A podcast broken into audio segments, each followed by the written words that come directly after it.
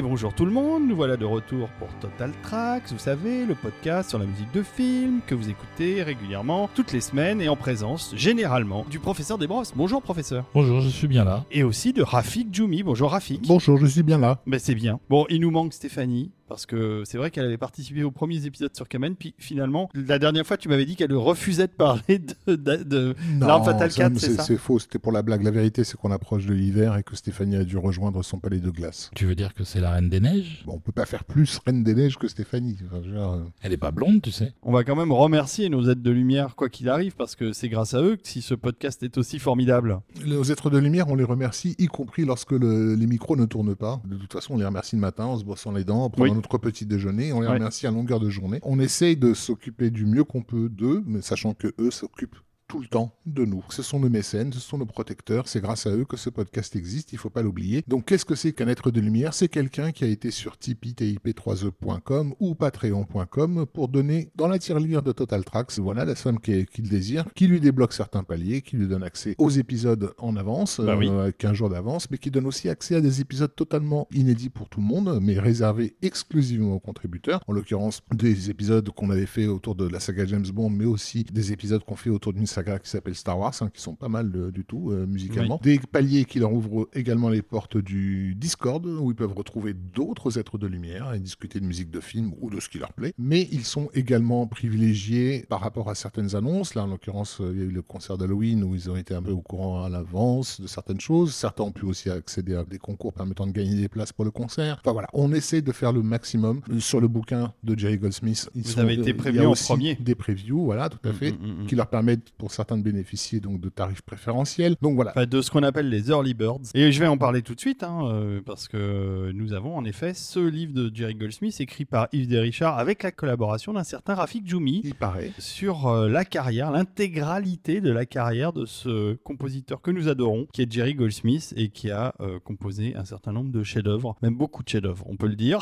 avec un, un véritable talent d'orfèvre, d'où le titre, le sous-titre du livre, donc un orfèvre à Hollywood, puisque donc les anglicistes l'auront reconnu, un orfèvre ça se prononce a goldsmith en anglais. Donc un ouvrage euh, très recommandé, très complet, bourré de hum, bah, déjà d'anecdotes sur les films, etc., mais aussi et surtout sur la musique et les instruments. Enfin voilà, il y a beaucoup, Il y a beaucoup, de choses. Beaucoup de choses. C'est un très gros livre. Et euh, vous pouvez aussi l'accompagner euh, d'un livre, d'une filmographie euh, visuelle de Jerry Goldsmith qui reprend beaucoup de ses pochettes de disques. Donc on- c'est une sorte d'album photo avec les pochettes des disques qui prend chronologiquement euh, la filmographie de Jerry Goldsmith. Et ça c'est très sympa à voir parce que ça permet de voir à quel point déjà il a fait des films célèbres et à quel point ses pochettes de disques sont belles. Sont N'est-ce pas, soignées, ouais. n'est-ce pas professeur? Ah, clairement, clairement, il y a des trucs magnifiques. Et en plus de ça, il a la chance d'avoir eu quasiment tous ses scores édités en disque. Donc du coup, ça va quand même être vraiment représentatif de sa carrière. Ah oui, oui, ça on peut le dire. euh, contrairement à Michael Kamen sur lequel on a galéré parfois pour euh, avoir ses disques, où on a dû attendre très très très longtemps. Où on attend encore un certain nombre de titres. Et on en attend encore. Jerry Goldsmith, lui, a été plutôt bien loti en matière d'albums. Il y a d'autres contreparties dans ce financement participatif, euh, puisqu'il y a des t-shirts, euh, euh, il y a plein de choses. Allez voir,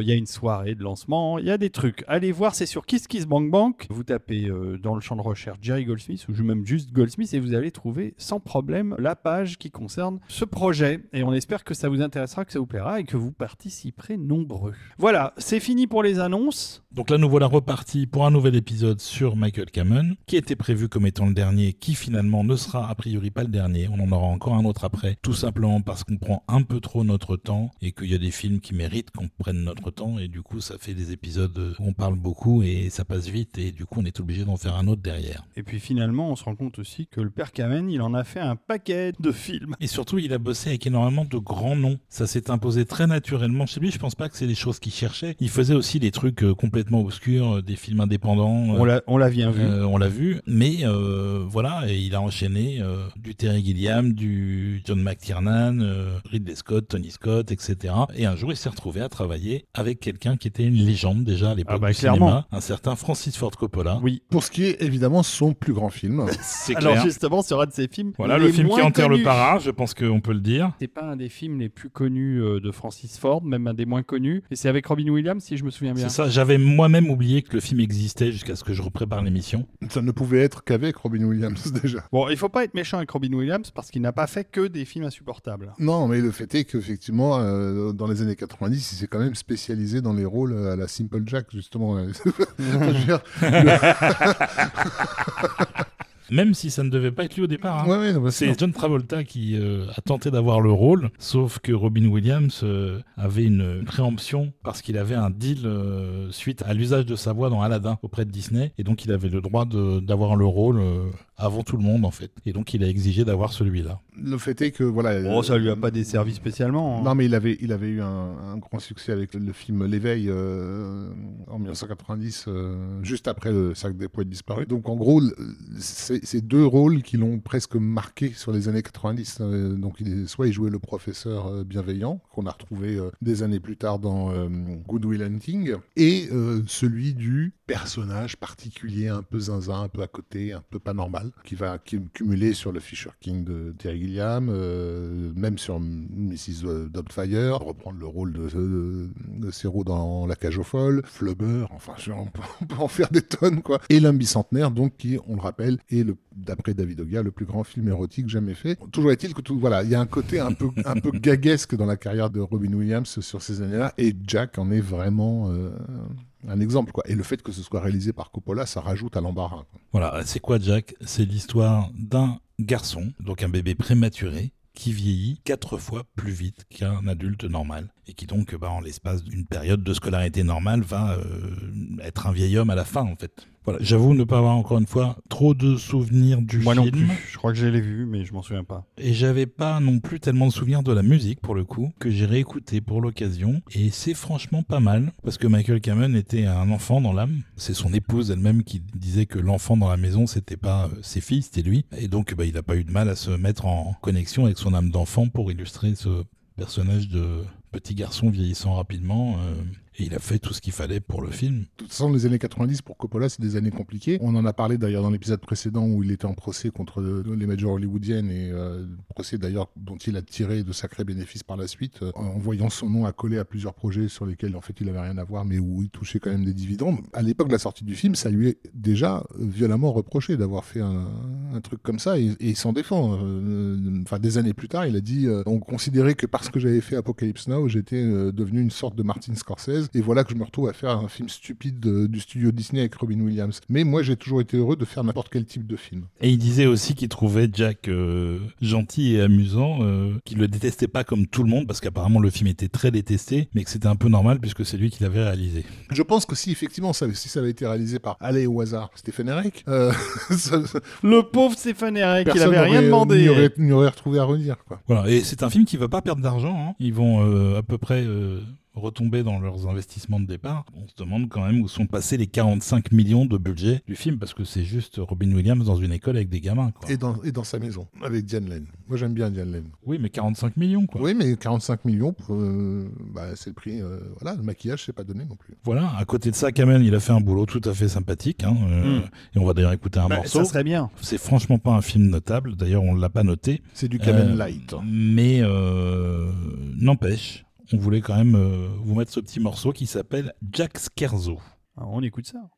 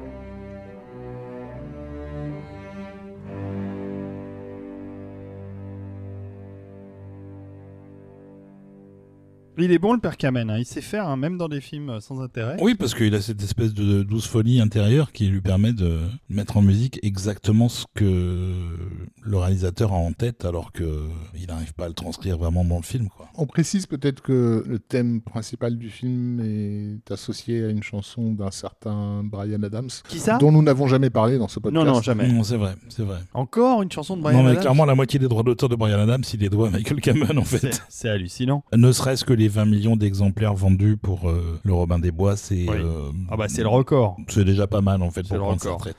Pour les trois mousquetaires, il a fallu qu'ils partagent en trois, donc euh, il a moins gagné dessous, mais bon. Donc encore une chanson de Brian Adams. Bah écoute, nous ne, ne- ne l'écouterons pas. C'est un film qui annonce aussi une collaboration, euh, enfin elle a déjà commencé, déjà ne serait-ce qu'avec les Trois Mousquetaires, mais euh, en profondeur avec le studio Avec Disney. Disney. Bah Ouais. oui, on va même va- enchaîner euh, dessus. Qui va se perpétuer, oui. Bah oui, parce que ap- après Jack, il y a un autre film Disney sur lequel euh, Michael Kamen va travailler. Non, mais je vais vous laisser, moi il faut que je sorte le chien. Ah, D'accord. Et bah tant mieux, puisque ça tombe bien, c'est les 101 Dalmatiens. Version live. Toujours du fameux Stephen Herek euh, que, Voilà, meilleur avions déjà- réalisateur des années 90. que nous avions déjà rencontré euh, à l'occasion du professeur Hollande, euh, mais aussi des Trois Mousquetaires. Donc voilà, on, on reste dans la même grande famille, Stephen euh, Studio Disney, et film de- avec des animaux, puisqu'il y en avait dans les Trois Mousquetaires, il y avait des chevaux. Voilà, cela dit, il y avait quand même du talent sur le film, puisque le film est écrit et produit par un certain John Hughes, dont le nom vous est peut-être familier. Oh bah oui. Il avait fait quelques petites choses dans Il les années fait quelque 80, chose un dans petit les peu années 80, marquantes. voilà. Et sur les années 90, il s'est un petit peu spécialisé dans le n'importe nawak familial, il faut quand même le préciser, suite au carton euh, de Maman j'ai raté l'avion, qui, on l'oublie, était une sorte presque de sidequel d'un film de John Hughes qui s'appelait euh, Uncle Buck. Dis-nous donc quelles sont les merveilles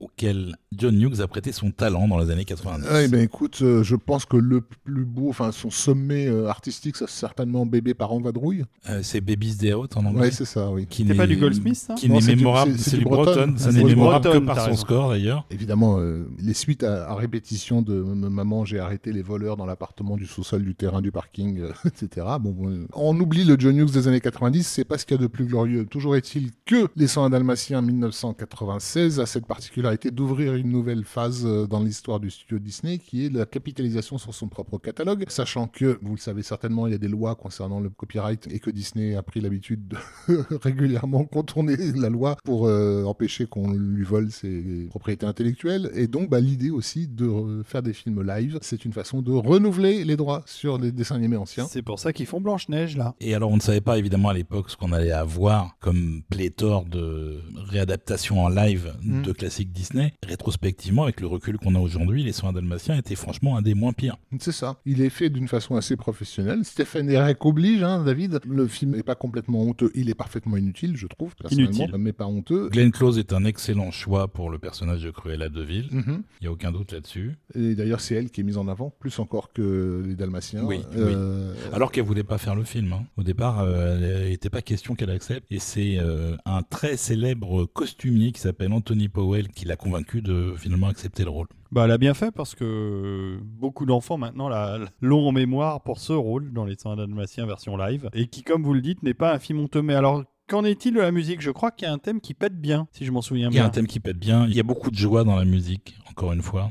Il y a beaucoup de transpositions musicales de la personnalité de Michael Kamen et de son enthousiasme. C'est un score euh, avec un peu d'aventure, il y a un peu d'action. Tout ça, c'est pas du tout l'action euh, à la Die Hard, évidemment. Mais il y a surtout beaucoup, beaucoup d'enthousiasme et de petits éléments orchestrés avec des clochettes, des, des Ah petites non, mais- choses comme ça qui font que la patte Kamen est là tout le temps, alors que le film est quand même assez générique par ailleurs. En même temps, la patte Kamen est là, mais moi j'ai l'impression qu'il venait de rentrer sur les chasses gardées de David Newman, qui à l'époque était devenu le spécialiste des- des- de ces comédies à Hollywood. Et C'était le son David Newman. Et il y a des instants dans Les 101 Dalmatiens où ça sent. C'est marrant que tu parles de David Newman parce que euh, pas très longtemps après celui-là, il y aura un- une suite qui sera produite qui s'appelle 102 Dalmatiens et la musique, je crois, est signée par David Newman. Rafik a raison, c'était le spécialiste attitré des productions Disney euh, dans lequel euh, il y avait euh, de la joie, de la bonne humeur et de la famille. C'est ça. On écoute euh, Les 101 Dalmatiens? Oui, On écoute les 101 Dalmatiens, c'est le générique de début, ça s'appelle 101 Dalmatiens, Good Morning Pongo.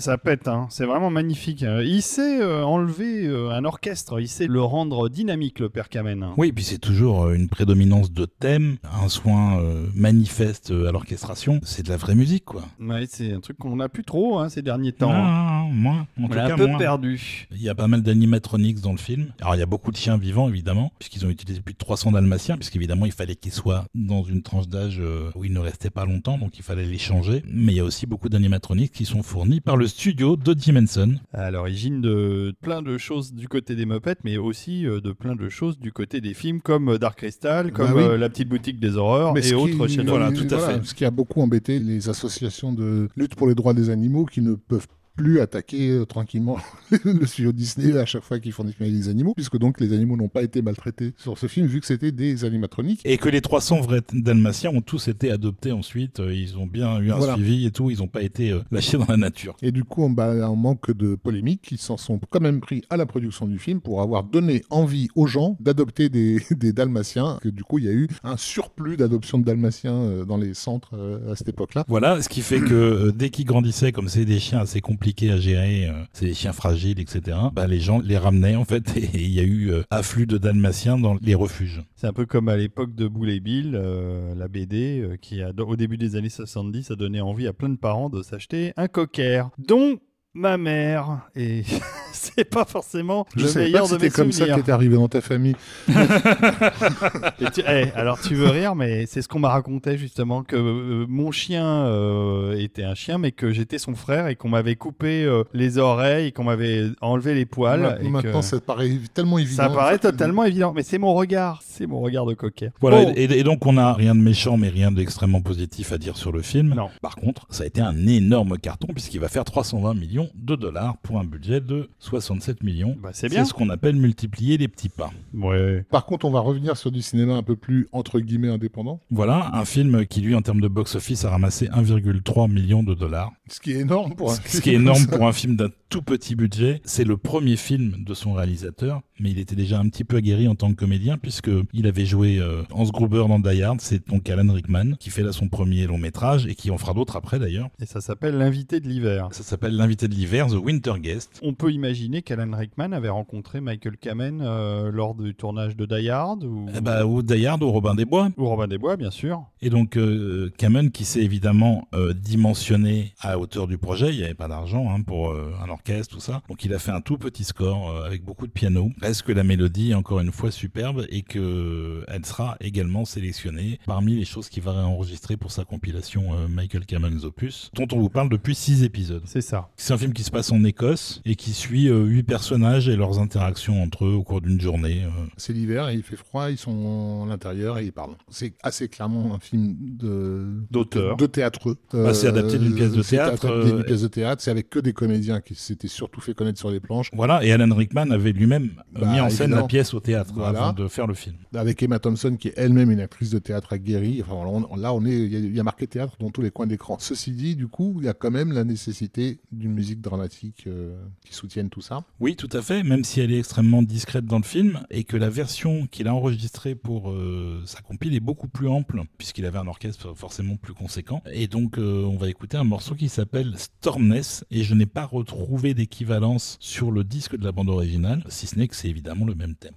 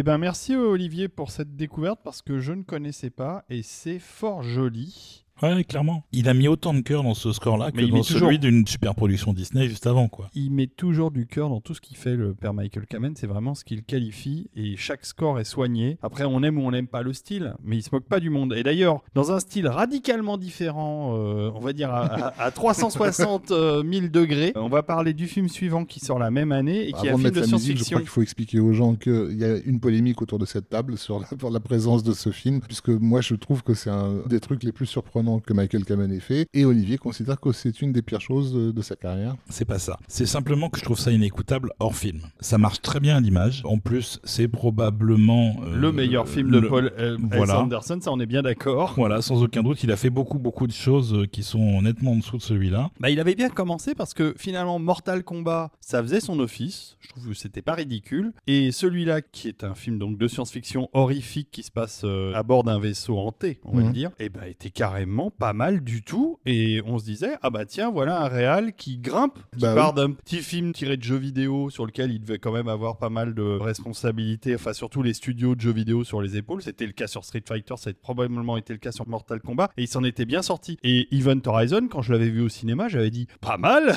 Bah, le, Pas truc, mal du tout. le truc, c'est qu'en fait, euh, on était déjà en manque, hein, il faut le rappeler, en- Oui, en, c'est termes de, films de SF euh, pur, et de la SF horrifique, réellement horrifique, on n'en avait pas eu depuis le premier Alien en 79. Clairement. Donc, ben oui, ça nous faisait plaisir de, de voir un film qui soit à la fois plutôt gore, parce qu'il y a quand même des Ah images ouais. assez marquées, euh, etc., Ouais, ouais. mais avec un vrai sens du design, du cadrage, des effets spéciaux euh, nickel, euh, Un etc. beau casting. Un beau casting, tout à fait. Surprenant d'ailleurs, avec un Sam Neill euh, qui est vachement bien et un Laurence Fishburne qui jouait euh, aussi dedans. Et puis des décors absolument magnifiques. Il y avait Oui, un- oui, avec des atmosphères assez maîtrisées. Le film est regardable, franchement. On raconte très rapidement de quoi il s'agit. Donc, c'est un vaisseau qui, en fait, euh, testait euh, une nouvelle, testait un nouvel- forme une nouvelle de façon produit- de voyage dans l'espace qui est de replier l'espace-temps. comme un trou noir. Voilà, c'est ce qu'on appelle le Event Horizon. C'est voilà, si on plie une feuille sur elle-même et qu'on fait un trou dans cette feuille, on passe. euh, D'ailleurs, c'est littéralement expliqué dans le film pour les Oui, oui, spectateurs, pour très les couillons comme nous qui comprennent rien à la physique quantique. Et ça leur permet en gros de rejoindre deux points très très, Très éloignés de l'espace en une fraction de seconde. Sauf que bah, le- ce passage dans cette autre dimension, on va Bah dire. déjà, le vaisseau Euh, disparaît Voilà. et réapparaît en orbite de Jupiter, ce qui était en, en plus une excellente idée, parce que Jupiter a la particularité d'être une immense planète gazeuse dans laquelle il y a des tempêtes. Et comme euh, le vaisseau Event Horizon est réapparu en haute atmosphère de Jupiter, ça permet de justifier des espèces d'effets d'éclairs à travers les hublots du vaisseau qui rappellent aussi les maisons hantées à l'ancienne. Hmm. Et c'est vachement malin. Et donc, euh, ce vaisseau est donc réapparu sans aucun équipage à bord. Et donc, euh, il y a une mission de sauvetage. Et on n'en dit pas plus parce qu'évidemment, ça va mal tourner cette histoire. Basiquement, c'est le vaisseau fantôme euh, Tout à version fait. dans, dans l'espace avec un petit peu de Lovecraft par-dessus, donc ça fait plaisir. Et pour la musique, effectivement, qui dit euh, SF, vaisseau, tout ça, appelle d'une certaine manière une musique un petit peu de space opéra. Et en fait, c'est pas la direction Pas euh, du qui tout. va être prise, puisque Non, non, euh, Michael Kamen est choisi par Paul W.S. Anderson, qui suggère de l'associer à un groupe de musique électronique qui s'appelle Orbital. Et ils vont composer en tandem la partition, c'est-à-dire qu'il y a un score orchestral et qui est ensuite mixé aux expérimentations électro du groupe. Et moi, je trouve ça dégueulasse en disque. Vraiment. Ça me pète les oreilles. J'écoute jamais le disque, mais par Mais contre, c'est, mais c'est aussi parce que la partie orchestrale est mixée très en retrait par Mhm. rapport au reste. Il n'y a pas de véritable fusion entre les deux. C'est juste deux sons qui cohabitent, en fait. Pour reprendre le cri d'amour du crapaud. Et, et donc dans le film, par Ça contre, marche bien. Ça marche bien, c'est très efficace, c'est assez surprenant et en même temps on n'est jamais gêné par la musique. C'est au moins, disons, 50% de réussite pour Michael Kamen. on va pas faire souffrir nos auditeurs. On ne va passer qu'un extrait d'Event Horizon, juste pour vous faire une idée. Mais le truc, c'est en fait, par rapport au fait que le film était très surprenant à l'époque Mm. où on l'a découvert, c'est que la musique aussi était surprenante et du coup, ça donnait un petit vent de fraîcheur. c'est loin d'être un chef-d'œuvre. Mais c'est pas du tout désagréable à regarder. Et si vous aimez la SF un peu horrifique, alors le film a pris un petit coup de vieux maintenant parce qu'il a 25 ans. Mais euh, franchement, euh, il y a des bons petits passages, il y a de belles petites choses à voir. Et euh, si vous ne le connaissiez pas, regardez Event Horizon, ça vaut, ça vaut le coup d'œil. Kamen n'aimait pas du tout le film. Il disait que c'était un truc d'une connerie abyssale. il détestait vraiment le film. Je pense que c'est parce qu'il y a des éléments horrifiques assez violents, ouais. Et donc l'album est organisé en quatre longues suites. Et donc on va vous mettre un extrait d'une des quatre suites. C'est parti.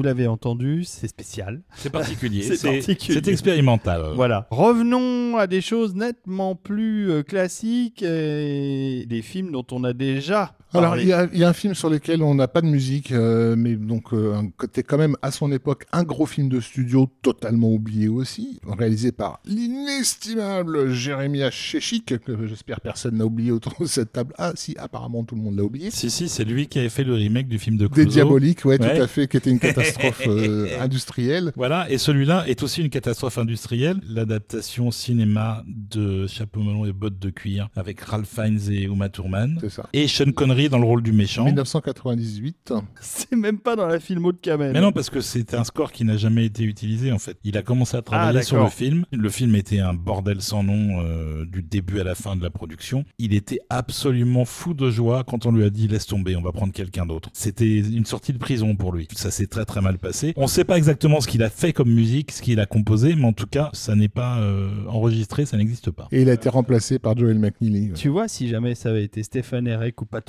O'Connor, ça serait passé nettement Bah différemment. oui, bah oui. Mais tu devrais donner plus souvent des conseils euh, à la production hollywoodienne, David. Et d'ailleurs, puisqu'on en est à, à parler de ça, rappelons que euh, Hollywood est attentif à David Ogia, puisque là, ce qui nous intéresse a été exclusivement conçu, pensé toi, et pour produit pour toi. Bah oui, je sais. C'est une série télé de 1998, produite par la chaîne HBO avec beaucoup de moyens, C'était même la série la plus chère de tous les temps à l'époque. 125 millions de dollars de budget. coproduite par Tom Hanks, Brian Grazer et Ron Howard, qui était le, bah, le trio à l'origine du film Apollo 13. Ah, ben voilà, donc un film qui ne doit encore aujourd'hui son existence qu'à David Ogia qui se charge de toutes les diffusions en salle à travers la planète. Et de la promotion de ce film que je trouve formidable. Le succès d'Apollo 13 une continuité et cette continuité va se faire sous la forme d'une série télé. C'est pas la dernière fois que Tom Hanks fera ce genre de, de procédé, puisqu'à la suite de, du, de- Du Il faut soldat sauver- Ryan. Il faut sauver le soldat Ryan, il va produire la série Band of Brothers, donc euh, qui suit la 101e Airborne sur euh, l'invasion en Normandie. Et voilà, et dont, et dont nous reparlerons puisque Michael Kamen en a aussi fait la musique. Tout à fait. Exactement. Bah, de la Terre à la Lune, c'est une magnifique série qui va retracer euh, en détail toute euh, la conquête de la Lune, c'est-à-dire de Apollo 1 et de l'incident euh, qui a brûlé euh, les astronautes qui testaient les systèmes à bord jusqu'à l'atterrissage sur la Lune, en 12 épisodes. Et c'est vraiment magnifiquement bien fait. D'ailleurs, ça avait été diffusé sur Canal Plus à l'époque. Il y avait une édition DVD qui depuis est ressortie malheureusement qu'aux États-Unis et que en VO, en Blu-ray avec les effets spéciaux retravaillés pour justement la haute définition. C'est quand même une série extrêmement euh, intéressante à plus d'un point de vue puisque déjà elle raconte de manière très très exhaustive la façon dont tout ça s'est fait et justement entre autres l'épisode euh, sur l'accident d'Apollo et la mort des astronautes euh, rentre vraiment dans le détail de l'enquête et c'est hyper intéressant. Oui, ce que je trouve aussi très très intelligent, c'est d'avoir pris en compte ce qui avait été fait autour du sujet. C'est-à-dire que le programme Mercury, qui était avant Apollo, qui était les débuts qu'on voit dans l'étoffe des héros, ils l'ont justement pas traité, ils l'ont juste résumé, simplement parce que ça avait déjà été fait. Exactement. Et de même que Apollo 13 est également raconté dans la série, mais vu du côté de la presse, puisque la version vue du côté des astronautes, elle est déjà racontée dans le film. Donc je trouve ça assez intelligent d'avoir pris en compte ce qui avait été fait autour. C'est une superbe série euh, que je vous recommande de voir. Et alors, en dehors du fait que c'est Michael Kamen qui a composé euh, le thème principal et le end title, il y a des grands noms de la musique de film Ah bah, qui ont clairement. travaillé. Ah, et, ça, ça, c'est le moins qu'on puisse dire. et malheureusement, il y a pas beaucoup de disques par rapport à tout ce qui a été n'y a, fait. il y a pas de disque en fait. Il y a un CD qui est sorti à l'époque où il y avait le main title, le end title et les chansons qui sont utilisées dans la série. Et c'est tout. Et je crois qu'il y en a un qui est sorti en numérique peut-être après. Il y a Mark Mancina, James Newton Howard, Mark Isham, Brad Fiedel, Mark Shaiman, Jeff Beal et Mason Daring. Donc euh, ça fait quand même effectivement pas mal de monde. euh, bah, déjà parce que la, la série en a les moyens, mais c'est un générique qui cumule aussi des noms inattendus. Les noms des réalisateurs, c'est pas mal non Non, plus. c'est bien. ouais. Moi, ça m'amuse hein, en tant que cinéphile, mais c'est un vrai bordel en fait, euh, puisqu'on a donc Tom Hanks qui déjà à l'époque a des velléités de réalisateur, il va réaliser des longs métrages ensuite, mais donc du coup il se fait quand même la main sur le pilote. Le dernier épisode, donc le douzième, qui est un faux documentaire, il est réalisé par Jonathan Mostow, qui est un gars qu'on suivait de très près à l'époque, qui avait fait Breakdown et qui ensuite a fait euh, U571, qui était vachement bien, un, excellent film de sous-marin. On a Frank Marshall qui avait fait, bon, euh, moi c'est un de mes films préférés. Hein, Tu parles de Congo de Congo, évidemment, voilà, mais bon, qui a aussi fait Arachnophobie, Les Survivants, ce genre de truc. Ryan Yost, qui a une carrière de faiseur assez impressionnante aussi. Lily Fifizanuk, qui était la productrice de Cocoon, tu te dis, mais d'où elle s'est retrouvée à, réaliser le truc? Et Sally Field, qui a carrément réalisé un épisode, euh, celui consacré aux, épouses. Moi, ça m'éclate d'avoir des séries qui puissent se permettre autant d'interventions inattendues. Les musiques sont super super bien et c'est frustrant de ne pas Ouais, les ouais, avoir. c'est super clair. frustrant. C'est clair qu'il y a matière à faire un beau coffret avec les- ces musiques-là. Ouais, malheureusement, Euh, Il y a des choses qu'on trouve, certains on les trouve en pirate, mais pas tout. Et sachant que Michael Cameron, lui, a mis en musique trois épisodes, Ouais. en plus d'avoir fait le générique. et qui sont super bien mis en musique. Et bah, c'est pas dispo non plus, quoi. Bon, on s'écoute ce qu'on peut s'écouter? Bah oui. Donc on euh, s'écoute ce qu'on peut, c'est-à-dire le thème principal. Et le end title. Et il est très très joli. C'est les deux, c'est un montage des deux. Ah bah, c'est parfait.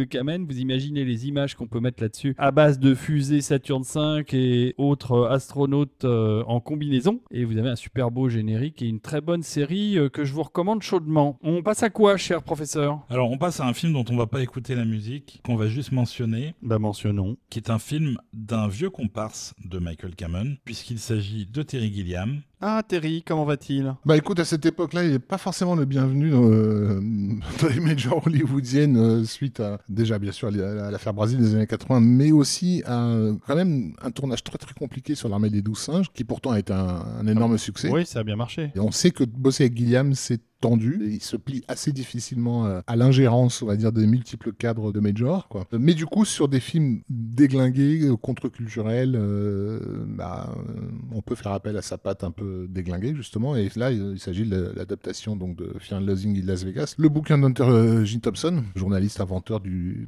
concept du journalisme gonzo, euh, interprété par un, euh, Un certain Johnny un certain Johnny Depp qui, à l'époque, euh, commence à sérieusement peser euh, dans le box-office. Citadin, il n'est pas encore arrivé à sa phase euh, je plais aux enfants et je Ça je va arriver pirate, bientôt. Ça va bientôt arriver. On va pas s'attarder dessus puisqu'on n'a pas de. de Non, en fait, en la musique est signée par un certain Ray Cooper, mais il semblerait que Michael Cameron ait aussi travaillé sur le film en sous-marin. Il y a très très peu de score dans le film et c'est du score très très atmosphérique. Ça n'a pas dû prendre tellement de temps à être fait puisqu'il y a aussi des chansons et des musiques de source beaucoup. Puisqu'en gros, on suit deux personnages qui sont euh, complètement défoncés pendant tout le film. Voilà, tout ça. Et le film nous présente leur vision du monde dans cet état particulier. Ça a évidemment été, comme pour euh, la plupart des films de Terry Gilliam, un énorme bide, puisque le budget était assez réduit, seulement 18 millions, mais il a même pas réussi à arriver à ce niveau-là. Donc, euh, alors que le film a été bien reçu par la critique et euh, est quelque part devenu culte après, encore une fois, hein, pour Gilliam. Ouais, il- je dirais il- pas jusqu'à dire qu'il est devenu culte, mais ça reste en, en tout cas une curiosité par rapport à l'époque où il est sorti. Donc on voulait juste le mentionner avant de passer vraiment de euh, faire le grand écart. à un film un petit peu moins, euh, comment dire, expérimental. Un peu moins contre-culturel. Tout à fait, c'est exactement ça, c'est le bon terme, puisque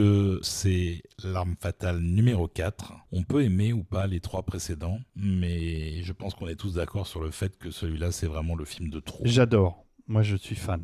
J'étais sûr que tu allais dire ça. Oui, en même temps, c'est le film de trop, c'est le film où tout le monde en fait trop. euh, C'est-à-dire que c'est le film qui est tellement pas. euh, C'est celui avec Jet Li. C'est celui où Jet Li est le grand méchant. Non, non, mais c'est celui, c'est le film où, en gros, on met des trucs, on sait pas pourquoi on les met, mais il faut les mettre, quoi. Tout dans l'arme fatale 4 semble être une décision de dernière minute. La scène d'ouverture, elle a été faite après que le film soit terminé, un truc comme ça. Enfin, voilà. Parce qu'en fait, ils devaient préparer la bande-annonce, ils avaient rien, et du coup, ils ont tourné une scène pour la bande-annonce, et du coup, il a fallu Intégrer la faire scène au film. la en fait. scène au Ouais, film. ouais. Enfin, un truc où tout, est, tout a été fait à l'envers. C'est vachement bien. Non, non, c'est absolument n'importe quoi. Ça a été un enfer pour les scénaristes. Il y a eu je sais pas combien de versions. Il y avait des scénaristes qui étaient embauchés sur le script, alors qu'il y en a d'autres qui bossaient déjà et chacun faisait sa version. Et tout était rejeté systématiquement. Et que- ça ne passait jamais. Et que les décors étaient en construction sur des scénarios qui n'ont pas été retenus. Enfin, ça, voilà. Le personnage de Joe Pesci, qui était dans les deux précédents, euh, Leo Gates, euh, n'était pas prévu. Ils ont finalement aligné les sous pour l'avoir. Donc il a fallu euh, le faire rentrer dans le script, sachant qu'il avait que trois semaines pour tourner ses scènes. Le personnage de Chris Rock, qui est absolument insupportable. Il est génial, il est drôle. Euh, je déteste vraiment, alors que c'est un excellent acteur par ailleurs. tu lui aurais donné Mais une baffe, dans je l'arme- parie. dans l'arme fatale 4, je le tabasserais, clairement. Tu lui aurais donné une claque, comme et, Will euh, Smith. et au départ, il jouait un flic gay, sauf que finalement, ils se sont dit, ouais, gay friendly, c'est peut-être un peu tôt. euh, finalement, on va dire qu'il est pas gay. On va dire que c'est le mari de la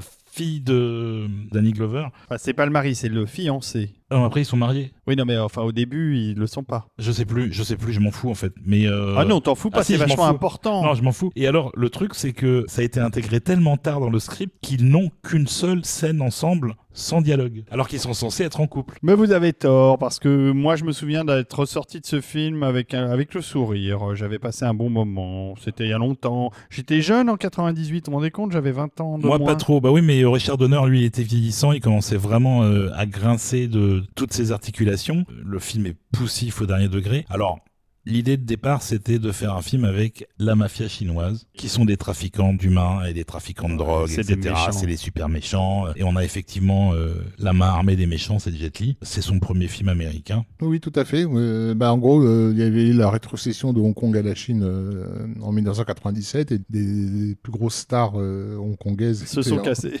Voilà, et Hollywood leur avait ouvert les portes puisque entre temps Oui, il y a eu avait Cho Yun aussi qui est. Qui Fat, tout à Ouais, fait, ouais. qui était dans The Replacement Killers, je crois. C'était- Il a jamais réussi sa carrière américaine parce qu'il a jamais réussi à parler suffisamment bien anglais en fait. Et bien sûr, les réalisateurs qui étaient déjà en place, notamment John Woo, avait déjà fait. euh, Et il y avait euh, Jackie Chan, évidemment. aussi Et Jackie Chan a commencé à faire son retour à cette époque-là, Voilà, effectivement. Parce qu'il avait déjà essayé les États-Unis au début des années 80, mais ça n'avait pas pris. Alors que là, ça a bien pris quand il est revenu. Bon, enfin, Et, en- et Joel Silver, de son côté, il est en train de bosser euh, sur plusieurs films. Il a une production qui se tourne en Nouvelle-Zélande et en Australie, qui est un film pas attendu du tout, mais euh, lui, il voit bien que le cinéma d'action est en train d'aller dans une nouvelle direction. C'est un, film qui film qui s'appelle- La Matrice. C'est ça, voilà, un film qui s'appelle La Matrice. c'est lui qui produit, donc il a pas lâché les droits. Non, non, il n'a euh, pas lâché les droits de l'arme fatale, c'est toujours euh, lui qui produit, euh, mais du coup, c'est lui qui fait en sorte que dans l'arme fatale, il y ait des scènes entre guillemets matrixiennes, c'est-à-dire un peu too much au niveau, au niveau de l'action, parce qu'il sent que le public est prêt à ça. Et, mais sauf que ça, c'est tellement rentré au forceps dans, dans le film, enfin, dire, t'as la poursuite euh, sur l'autoroute, par exemple, qui est une poursuite de base, voilà, et tout d'un coup, tu sais pas pourquoi, tu te retrouves à traverser un immeuble entier, Tu vois, de- des vitres et des explosions dans tous les coins, des scènes littéralement improvisées, puisque donc ça, au bout d'un moment, on s'aperçoit que ça manque quand même de comédie. Il faut quand même s'assurer qu'il y a une 5 minutes de bon rire pour le public. Du coup, il y a cette scène chez le dentiste où ils se mettent tous à, à respirer du gaz hilarant et donc ils se poilent de rire pendant 5 Oui, minutes. je me souviens, Je me souviens de de ça. ça. Mais, Ouais, ouais. mais c'est vrai qu'il faut, faut que je le revoie. Vous savez que vous me donnez vachement Mon envie de le revoir. Écoute, euh, n'hésite pas, revois-le. Moi, j'ai j'ai donné, c'est bon. Il y a un peu tout un tas de choses qui sont balancées dans le film, et surtout, c'est un film euh, vraiment pour la famille. Et du coup, il y a un côté très familial. Tout le monde est en couple avec tout le monde, tout le monde a des enfants ou est enceinte ou machin. Joe Pesci est pas enceinte. hein. Je sais pas. Il a, il, il a changé de métier. Il est devenu détective privé. Non, Il mais est- il faut juste il est rappeler, plus euh, agent faut- faut, immobilier. juste rappeler qu'à l'origine, Shane Black avait écrit du hardboiled quand il a écrit l'arme fatale. Donc, euh, de Oui. se retrouver avec le- le- l'exemple type de film familial, on est allé assez loin dans la franchise. Oui, sachant que le, le pire, c'est que Jeffrey Boham avait écrit un script sombre, sérieux, dans euh, la même dynamique que ce qu'avait fait Shane Black pour le premier, et que tous les scénaristes qui ont bossé sur le film, à qui on donnait ce script-là en disant il faut le revoir, trouvaient que l'approche de Jeffrey Boham était géniale. Je pense que c'est pour ça qu'ils n'arrivaient pas à rendre un truc qui convenait à la production, c'est que c'était pas du tout ce qui était attendu. C'était un film léger, euh, Mm. familial, con, euh, et c'est exactement comme ça que Michael Cameron le voyait d'ailleurs. hein. Il disait l'arme fatale, c'est rigolo, mais c'est creux, c'est complètement creux. Bah, ça l'est devenu en tout cas. Mais d'un point de vue musical, il est toujours là, le père Kamen. Il, est toujours là, il est fidèle, toujours au, fidèle au rendez-vous. Il est toujours avec Clapton, il est toujours avec David Sanborn. Ils vont faire le score euh, avec le même entrain que d'habitude, parce que effectivement, il y a quand même aussi hors cadre ce côté familial. C'était un truc apparemment que Richard Donner arrivait bien à instaurer sur le- les plateaux. À défaut de faire des bons films, il mettait une bonne ambiance en fait. Donc du coup, je pense que tout le monde était content d'être sur le projet, et que c'est pour ça qu'il revenait à chaque fois. hein. Et donc Cameron, il a globalement repris tout ce qu'il avait fait comme thème pour les trois précédents, avec l'approche guitare, euh, le saxophone, etc., la trompette pour euh, Joe Pesci. Et ce qu'il a rajouté, c'est de la musique d'inspiration chinoise. C'est pas tant euh, s'inspirer de mélodies chinoises que d'instrumentation, d'instruments asiatiques importés, euh, tout un tas de choses, le héros, tout ça. Ça l'a beaucoup, beaucoup amusé de faire ça, à défaut d'être de la grande musique. Parce qu'il y a aussi beaucoup de musique de comédie un peu appuyée, un peu plus encore que sur les précédents, qui est très très bien en soi parce que c'est écrit par Michael Cameron, mais c'est pas non plus super mémorable quoi. Et alors il y a aussi un truc un peu plus romantique, puisque il va faire du thème de Riggs, qui est quand même un thème à la guitare électrique au départ, un thème romantique pour sa relation avec Lorna, puisque Lorna, je crois que dans le film, elle est enceinte. Elle est enceinte, je te le confirme. Ça, je m'en souviens bien. On écoute quelque chose? Et donc on va écouter un morceau qui est la poursuite dans Chinatown, dans lequel on entend les expérimentations que Cameron a fait avec ses instruments asiatiques. Voilà. Et il n'y a pas eu d'album du tout pour la première fois. À l'époque du film, il n'y a pas eu d'album à sortir. Même un truc tronqué. Il n'y a rien eu du tout jusqu'au coffret La La Land euh, qui, pour le coup, nous a sorti l'intégrale du score. Et c'est assez massif. Il y a deux heures de musique. euh, Ah ouais. Il y a des gros morceaux d'action toujours. euh, franchement, c'est bien. hein. Oui, bah, c'est bien. Merci La La Land. Encore grâce à eux, on va pouvoir écouter du Lethal Weapon 4.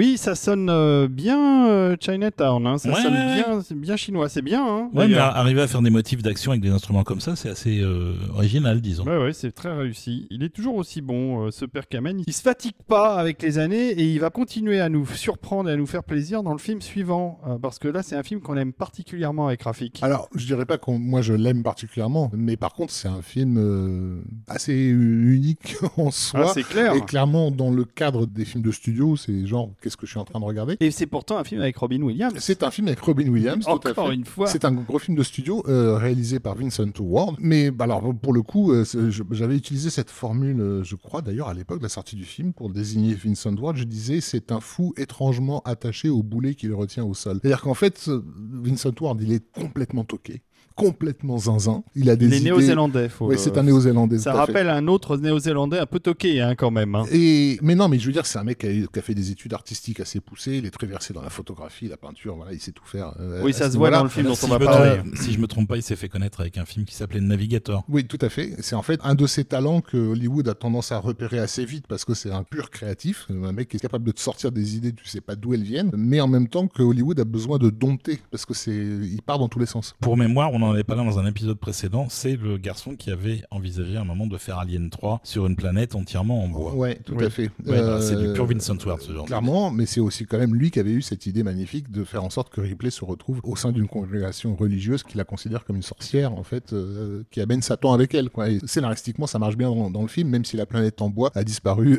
au fil des réécritures. Bon, mais pour en revenir au film dont on n'a Voilà. toujours pas dit le nom, qui s'appelle Au-delà de nos rêves, What Dreams May Come. 1998, Oui, exactement. On est quand même sur un truc assez étrange et assez, et assez Bah, beau. typique de Vincent Ward, justement, c'est un mec qui a des idées folles, mais qui ensuite fait tout son possible pour les rendre, entre guillemets, euh, acceptables. Et c'est là où je dis qu'il est attaché au boulet qu'il maintient au sol, c'est que tu vois le film, tu te dis, mais, mais sois fou, mec, j'ai payé ma place pour que tu sois complètement dingo, donc assume. Euh, Il avait fait juste avant un film qui s'appelait Cœur de métis, que je vous invite à regarder, parce que c'est pareil, c'est un film qui cherche à être normal, qui cherche à être grand public, accessible à tous, et tu le vois et tu te dis, mais c'est complètement taré et dingue ce que je vois. Et, mais c'est taré et dingue dans le sens kiffant du terme, quoi. Il y a des idées complètement folles dans Map of the Human Heart euh, en anglais. Et donc, euh, Hollywood ne veut pas le lâcher, et c'est comme ça qu'il va finir par se monter ce projet avec Robin Williams, donc qui s'appelle What Dreams May Come, qui est tiré d'un roman De Richard Matheson, qui est un des immenses auteurs de la science-fiction des années 60, qui a aussi servi euh, pas mal la soupe pour euh, Twilight Zone et pour de- des Au-delà du réel. Enfin bref. Bah, c'est lui qui a écrit la nouvelle qui sert de base à 2L de Spielberg. aussi. Exactement. Voilà, un immense auteur, euh, Richard Matheson. Vous pouvez prendre ses recueils de nouvelles qui sont toujours euh, édités chez Folio, je crois. Et, Et vous c'est pouvez tout les à fait lire. excellent, oui. Ouais, vous pouvez les lire les yeux fermés. C'est un grand auteur.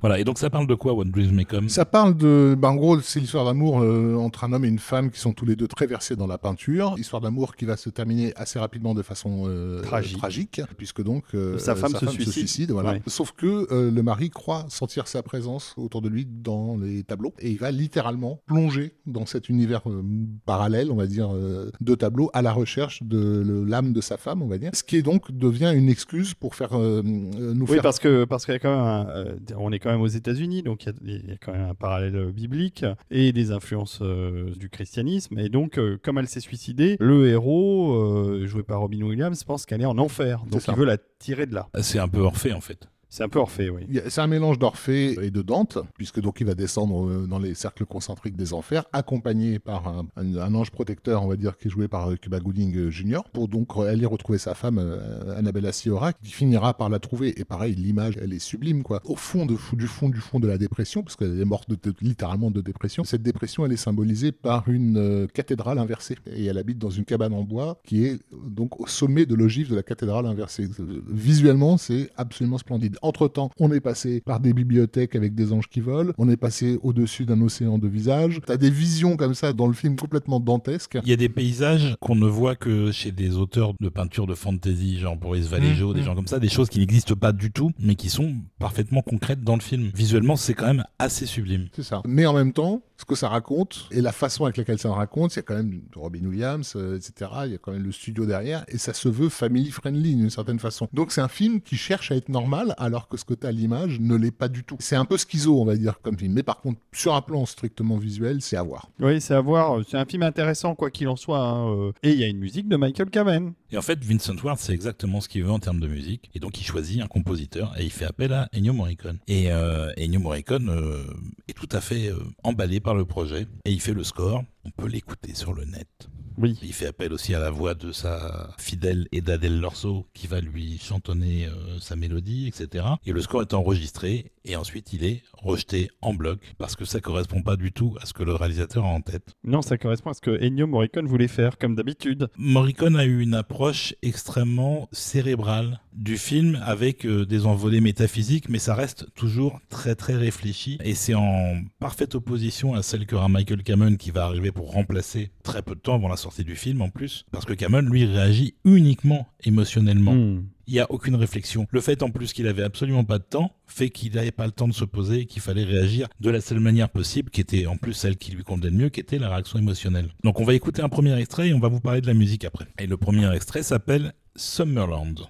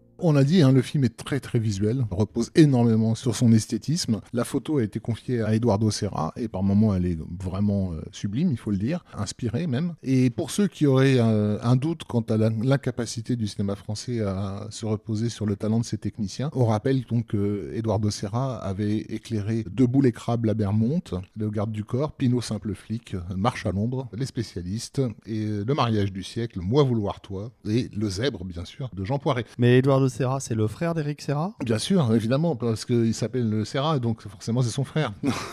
non, il est juste portugais et que c'est un nom commun euh, au Portugal. Parce que ça s'écrit euh, pareil. Voilà, c'est le chef-op de Patrice Lecomte, de Claude Chabrol et de tout ce qu'on suit. Et il aura fallu attendre basiquement qu'il aille euh, bosser à Hollywood pour qu'on réalise l'étendue de ses capacités. Et c'est loin d'être le seul chef-op formé en France qui est ensuite ah bah, explosé le cinéma hollywoodien des années 90 et 2000. Et donc Ennio Morricone a été très affecté que son score soit rejeté, parce qu'il avait beau avoir une approche cérébrale, c'était aussi un être humain avec un cœur. Mais Michael Kamen a fait le boulot de manière assez sensationnelle, et il a vraiment euh, infusé le film de sa personnalité à lui, encore une fois, qui était extrêmement euh, prégnante, extrêmement marquante. pour ça qu'on la retrouve dans beaucoup, beaucoup des films sur lesquels il travaille. Et lui, il a approché ça, non pas d'un point de vue purement métaphysique, mais simplement comme une love story. C'est vraiment euh, le premier degré de l'émotion, en fait. Et ça marche très très bien. À côté de ça, c'est un score qui est extrêmement élaboré, avec énormément d'ambiance d'atmosphères différentes et des orchestrations qui sont vraiment super soignées quoi. Et il a fait tout ça en l'espace de trois semaines, trois semaines pour écrire, enregistrer, mixer donc le truc qu'il n'a pas eu le temps de faire, c'est d'écrire un thème en fait. Et il a repris le thème d'une chanson qu'il avait faite avec euh, son New York Rock and Roll Ensemble des années 70, qui s'appelle euh, Beside You, qui a été réenregistré par un chanteur pour le film d'ailleurs qui n'est pas Brian Adams. Ah bah justement, tiens, je me le posais la question. Et qui sert aussi de thème central pour euh, la composition orchestrale. Et après ça a été enregistré avec le London Metropolitan Orchestra, à Air Studio, à Studio aussi. Mais Kaman était extrêmement heureux d'être sur le film. C'était un projet qui lui correspondait totalement. Et il disait à l'époque en interview que euh, l'approche qu'il avait eue, qui était extrêmement simple, facilitait la compréhension du film qui lui était assez complexe euh, en termes de, niveau de lecture et de narration et que une musique ne doit pas toujours suivre ce que dit le film mais euh, parfois simplifier le propos. Et effectivement, ça marche bien à l'image. il a encore une fois fait le job de manière assez surnaturel. Ouais, et ça donne justement un film euh, plutôt attachant et avec des choses vraiment intéressantes à voir, même si euh, on aime, on n'aime pas, mais euh, c'est pas. Enfin voilà, c'est un projet. C'est un projet inédit et rare. oui, il n'y a, a, pas beaucoup de films. En tout cas, il n'y a pas beaucoup de films qui ressemblent à celui-ci, c'est-à-dire qu'avec des visions complètement fantastiques, à qui on a donné les moyens, parce que c'est quand même un film à budget, quoi. Et d'ailleurs, comme tous les films un peu atypiques, ça va être un énorme bid puisque le film a coûté quand même la somme assez coquette de 90 millions de dollars. Ce qui à l'époque est énorme. Hein. Et il va pas en rapporter autant. Non, clairement pas. Non, effectivement, ça pouvait pas fonctionner sur le public ciblé par le film, c'est qui était effectivement un public euh, familial. Quoi. Et c'est un film qui est euh, un mi-chemin entre la, le mainstream hollywoodien et euh, le film de festival. Oui, puis c'est quand même un film qui est entièrement construit à la base sur l'idée de la mort et de l'après. Et d'ailleurs, là, aussi, ils ont trahi d'une certaine façon la nouvelle d'origine, puisque la, la, fin du film ne respecte pas cette idée de châtiment par la réincarnation, puisque le personnage de Annabelle Siora euh, était censé se réincarner pour devenir un enfant qui allait mourir jeune. Tu terminais quand même sur une note. Euh, voilà. voilà, mais il y a eu plusieurs fins qui ont été tournées, je crois, par Vincent Ward, mais, euh, elles sont, mais c'est celle, mais c'est choisie par le studio qui l'a emporté évidemment, et c'est forcément pas la plus disruptive. Bon, bon, bon, on va écouter un deuxième morceau peut-être. On écoute ça.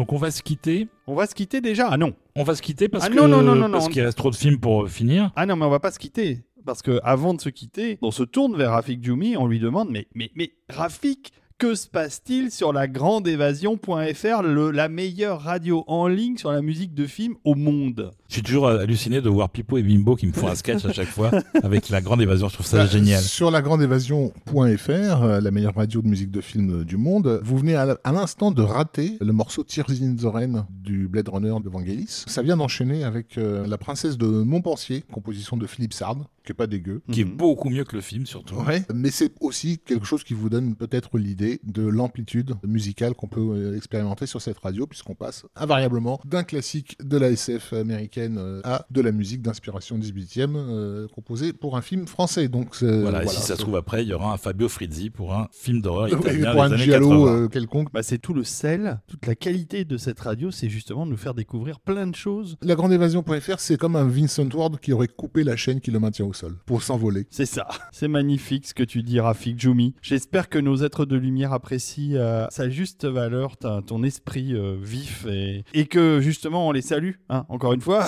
Oui, on les remercie encore une fois. C'est euh, toujours un plaisir de faire ces épisodes quelque part un peu en votre compagnie, même si vous n'êtes pas là sont physiquement. toujours là à côté de nous. ouais. Et puis bah, vous allez être content parce que je pense que Michael Cameron, ça vous plaît autant qu'à nous. Et donc au lieu d'avoir six épisodes, il y en aura sept puisque ça n'est pas le dernier. On va vous parler aussi évidemment du Kiss Kiss Bang Bang Jerry Goldsmith qui avance. Si vous aimez Jerry Goldsmith, si vous aimez son œuvre, sa vie, euh, vous voulez en savoir plus sur la façon dont il a travaillé sur tous ses films, eh bien je vous recommande l'excellent ouvrage de Yves Desrichard avec la participation euh, éclairée de Rafik Djoumi que vous pouvez précommander sur Kiss. Euh, Il y a le livre, il y a la filmo visuelle aussi qui vous permettra de redécouvrir les couvertures de tous ces disques Et de belles couvertures. et de belles couvertures et puis d'autres contreparties, des t-shirts, des choses comme ça. C'est très sympathique. Allez voir parce que c'est notre projet. C'est notre projet, les amis. C'est notre projet éditorial. Non, mais pareil, euh, comme pour les histoires de concert, euh, le succès de ce livre sur Jerry Goldsmith conditionnera également la suite euh, Les de- autres, euh, des autres projets des- éditoriaux que nous avons. Donc vous allez sur Kiss Kiss Bang Bang, vous tapez Goldsmith et vous allez tomber forcément sur ce projet. Voilà, on va terminer. On va se séparer avec quoi alors, euh, professeur? On va se séparer comme à l'habitude depuis qu'on a commencé Michael Cameron avec un morceau qui n'est pas fait pour un film. Mhm. Et cette fois-ci, c'est sa symphonie du millénium, puisque on lui a commandé une symphonie qui devait être euh, jouée le 3 ou 4 janvier 2000. Et au départ, c'était une symphonie du centenaire. Sauf que Cameron, il a dit, mais non, mais c'est une symphonie du millénaire, en fait, euh, de toutes les musiques qui existent euh, depuis bien avant que les, États-Unis existent. Mais on lui dit, oui, mais il n'y avait pas de musique avant. Et il dit, si, si, il y avait les Indiens. Et il a écrit une symphonie qui part de